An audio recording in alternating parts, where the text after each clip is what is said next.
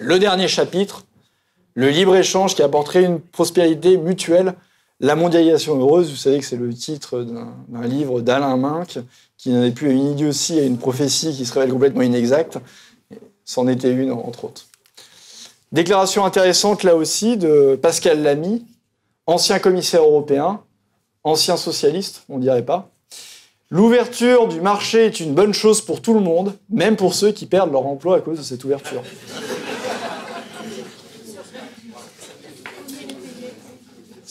C'est un, vrai socialiste. On, sent l'empathie pour autrui. Et encore mieux, il n'y a pas de raison de financer éternellement l'agriculture européenne. Les Européens doivent apprendre à acheter leur vin en Australie ou en Californie, leur viande en Argentine ou au Mexique, leur blé en Ukraine ou aux États-Unis. Donc ancien commissaire européen, ancien directeur de l'OMC, l'Organisation mondiale du commerce, et euh, ancien membre du PS. Il y a un vrai dogme du, libre-échange et je vais vous lire, euh, d'ailleurs, L'illusion économique d'Emmanuel Todd, c'est euh, son livre inspiré le titre de ma conférence, même si lui, il parle essentiellement de libre-échange plus que d'euros et de, et de et d'Union européenne. Mais cet extrait intéressant, je vais vous le lire intégralement. Le protectionnisme est officiellement considéré par les élites occidentales comme une doctrine dépassée, néfaste économiquement et politiquement. Toute protection, même partielle, des marchés nationaux empêcherait la concurrence et mènerait à la stagnation, privant la planète de spécialisation bénéfique à tous, obliger chaque pays à fabriquer ce qui peut être produit ailleurs à moindre coût, ce serait faire passer la productivité et le niveau de vie moyen du globe. Le rétablissement des droits de douane conduirait au déchaînement des nationalismes et à la guerre. On dit un peu, toujours un peu le, même discours, c'est vrai qu'on nous tient. Selon les idéologues du libre-échange, le protectionnisme fut au cœur des problèmes du 1er et 20e siècle, et voici donc Méline responsable de la faiblesse de la croissance française avant 1945, tandis que les réflexes autarciques engendrés par la crise de 1929 sont identifiés comme l'une des causes principales de la Seconde Guerre mondiale. Les dirigeants politiques occidentaux célèbrent encore le libre-échange et ses bienfaits, utilisant pour ce faire un bagage intellectuel minimal, en général quelques pages mal digérées de Smith et de Ricardo sur les avantages absolus ou comparatifs du commerce international, avec une préférence marquée pour l'exemple ricardien totalement archaïque d'un Portugal échangeant son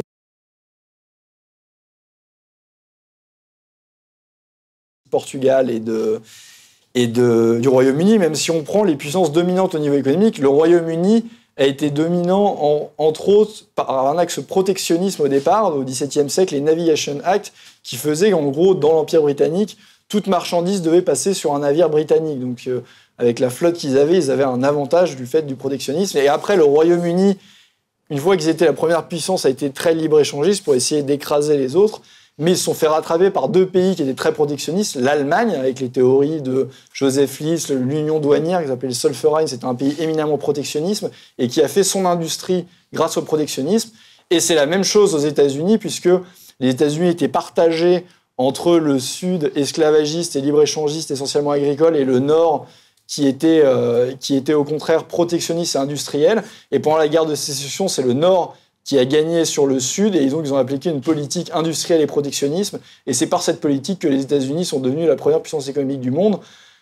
Après-guerre, c'est pareil, le, Japon et tous les pays asiatiques se sont développés par le protectionnisme. Donc finalement, la théorie contredit à chaque fois les bienfaits totaux du libre-échange. Et surtout, ce qu'on dit à l'UPR, on n'est pas pour une économie euh, type Corée du Nord complètement euh, fermée. Le libre-échange peut être une bonne chose sur certains secteurs avec des pays partageant les mêmes normes sociales, environnementales, euh, etc.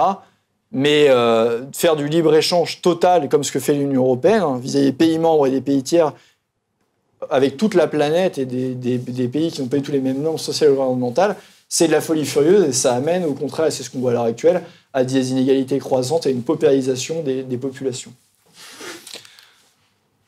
Donc le libre-échange a amené une, baisse de la croissance dans le monde développé. On voit les pays de l'OCDE, on est passé de 5% par, dizaine d'années à 4%, 3%, euh, maintenant on est autour de, 2%. C'est grosso modo tout ce qu'on voit. La plupart des pays développés ont délocalisé une partie de leur production euh, plus ou moins grande dans des pays émergents. Et donc, forcément, pour les personnes, les quelques personnes qui ont fait les délocalisations dans ces pays-là, se sont fait beaucoup d'argent, les fameux 1% si on schématise. Mais pour la grande masse de la population, elle s'est appauvrie de manière générale, hein, au point de vue économique, ça ne fonctionne pas. En grand philanthrope, on pourrait dire que ça profiterait au reste du monde, mais les chiffres sont beaucoup plus euh, mesurés que, que cela. On voit euh, grosso modo euh, un des indicateurs de prospérité classique, c'est le, nombre de véhicules. C'est la fameuse, c'était ce qu'on voyait pendant les 30 glorieuses. On voit que le nombre de véhicules produits pour 1000 habitants, il a baissé. Donc on n'a pas l'impression que la mondialisation profite particulièrement aux pays du Sud, ou du moins ça profite aux pays du Sud, mais là aussi, ça profite en majorité à une infime partie de la population. Et c'est ce qu'on voit, c'est les très riches qui ont, qui, euh, ont une hausse massive de leurs gains et la grande masse qui, euh, qui s'appauvrit. Donc on voit tout ceci. Et comme je l'ai dit, une hausse constante des inégalités, on le voit avec les indicateurs type coefficient de Gini dans tous les pays développés, mais également des pays en développement comme le Mexique vous avez une hausse des inégalités dans tous les pays du fait justement du libre-échange total. Et on arrive à des, des, chiffres assez fous. 82% de la richesse mondiale a été captée euh, par, euh, par les 1% les, les, plus riches. Et il y a eu 0% d'augmentation de la richesse mondiale pour les 50% les plus pauvres.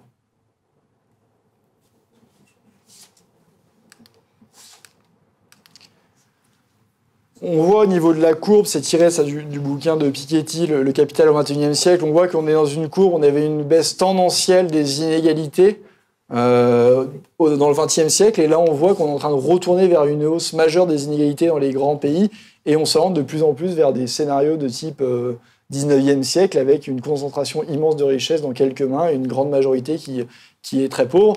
Ce que je vous disais aussi, on le voit, la baisse monumentale de la, de la part de la valeur ajoutée du travail, puisque quand vous mettez en concurrence tous les salariés du monde entier, vous avez effectivement leurs leur coûts, on a tendance à pressuriser tous les coûts. Et là, c'est euh, assez également marquant. En 2016, les 1% les plus riches, c'était à l'époque en prospectif, mais c'est bien le cas, possèdent plus que 99% restants. Ça, c'est l'effet direct du libre-échange total et de, la, de la mondialisation. Pourquoi on voit ça? Il faut se resituer dans le, dans le, dans le, contexte. Traditionnellement, en économie, pour qu'une économie soit en croissance et qu'une économie fonctionne, il faut que la consommation progresse grosso modo au même rythme que de la production. Et quand vous étiez en modèle des 30 Glorieuses, le modèle dit euh, Fordiste, vous aviez la consommation qui était au même endroit que la production. Et donc le producteur, pour écouler ses marchandises, Qu'est-ce qu'ils disaient Ils disaient, c'était l'exemple Fordiste classique, je veux augmenter mes ouvriers pour qu'ils puissent acheter mes Ford.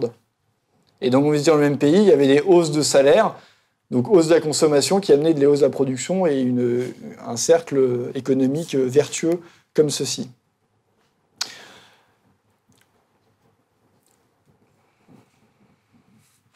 C'est ce que je disais, finalement, le schéma et ce qui se passe, c'est que les salaires, sont vus comme un élément de la demande globale. Et quand vous voulez écouler vos produits, il faut augmenter la demande, donc vous augmentez les salaires pour faire augmenter la demande globale. C'est toutes les théories fordistes et keynésiennes.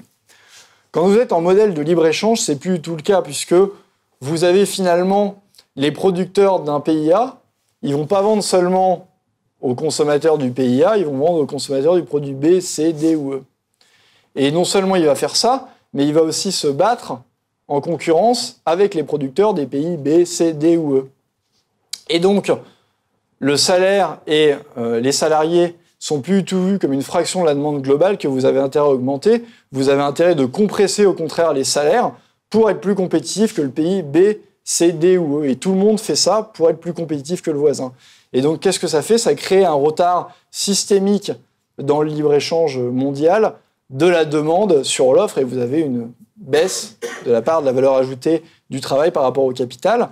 Et pour le moment, comment est-ce que ça, comment est-ce que ça tient? Et on le voit dans les pays développés, pour continuer à maintenir le niveau de consommation avec des gens qui s'appauvrissent, vous avez une hausse massive de l'endettement. Et c'est, quand je disais tout à l'heure que l'endettement des États avait augmenté avec le couple mondialisation-euro, c'est essentiellement là-dedans, puisque vous devez justement, euh, par des aides sociales, par d'autres éléments, vous devez soit par de l'aide sociale ou soit par du crédit, alimenter la machine pour écouler les productions. Et donc, parce que sinon, avec le libre-échange total, vous avez au contraire la demande qui, s'effondre un petit peu partout. Et c'est pour ça que le système actuel, de toute façon, n'est pas viable. On voit une hausse de l'endettement absolument massive, public-privé, un petit peu partout. Et ça, c'est la conséquence aussi directe du système de libre-échange mondial que l'on voit à l'heure actuelle. Je termine à chaque fois cette conférence par un autre texte de Maurice Allais que je, trouve assez intéressant sur la, schizophrénie du consommateur dans un monde libre-échangiste. Et c'est encore, euh, encore d'actualité. Les partisans du libre-échange soulignent que grâce aux délocalisations et aux importations en provenance des pays à bas salaire, jamais les prix dans les hypermarchés n'ont été aussi bas. Mais c'est oublier que les consommateurs ne sont pas seulement des acheteurs, ils sont également des producteurs qui gagnent leur vie et payent des impôts. En tant que consommateurs, ils peuvent acheter les produits meilleur marché, mais pour ces consommateurs, la contrepartie réelle de ces importations à bas prix est finalement la perte de leur emploi ou la baisse de leur salaire et des impôts accrus pour couvrir la charge sociale du chômage et de la politique de l'emploi. C'est également oublier que ces consommateurs sont des citoyens habitant dans les agglomérations urbaines et qu'au fur et à mesure que le chômage et la pauvreté générés par la mondialisation augmentent, l'insécurité et l'instabilité des banlieues s'accroissent.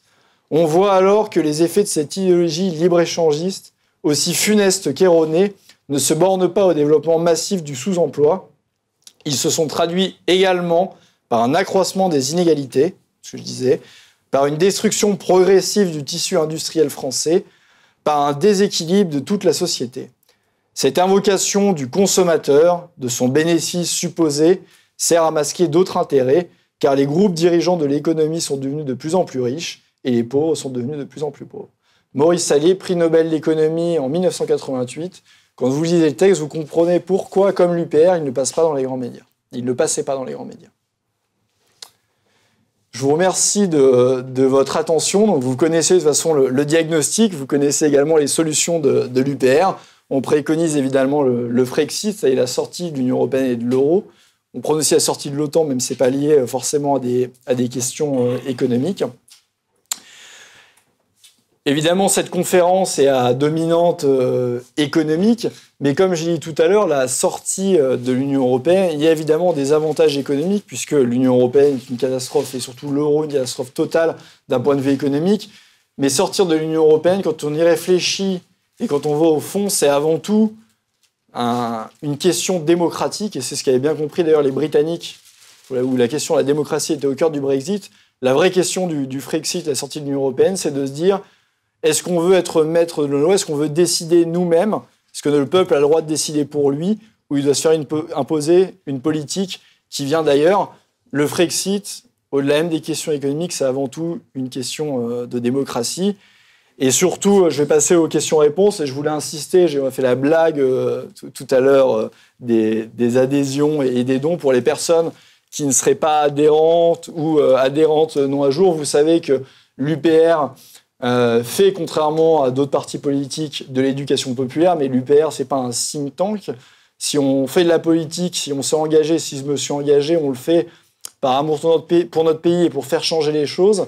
Et donc, euh, l'UPR aura besoin évidemment de chacun d'entre vous pour, entre autres, les élections européennes. Et euh, plus nous avons d'adhérents et plus notre compteur s'incrémente, et moins les médias pourront nous cacher. Et surtout, comme on est en plein financement des européennes, comme je vous l'ai dit, nous n'avons pas de, financement public, on ne vit que des dons et adhésions euh, de nos adhérents et sympathisants.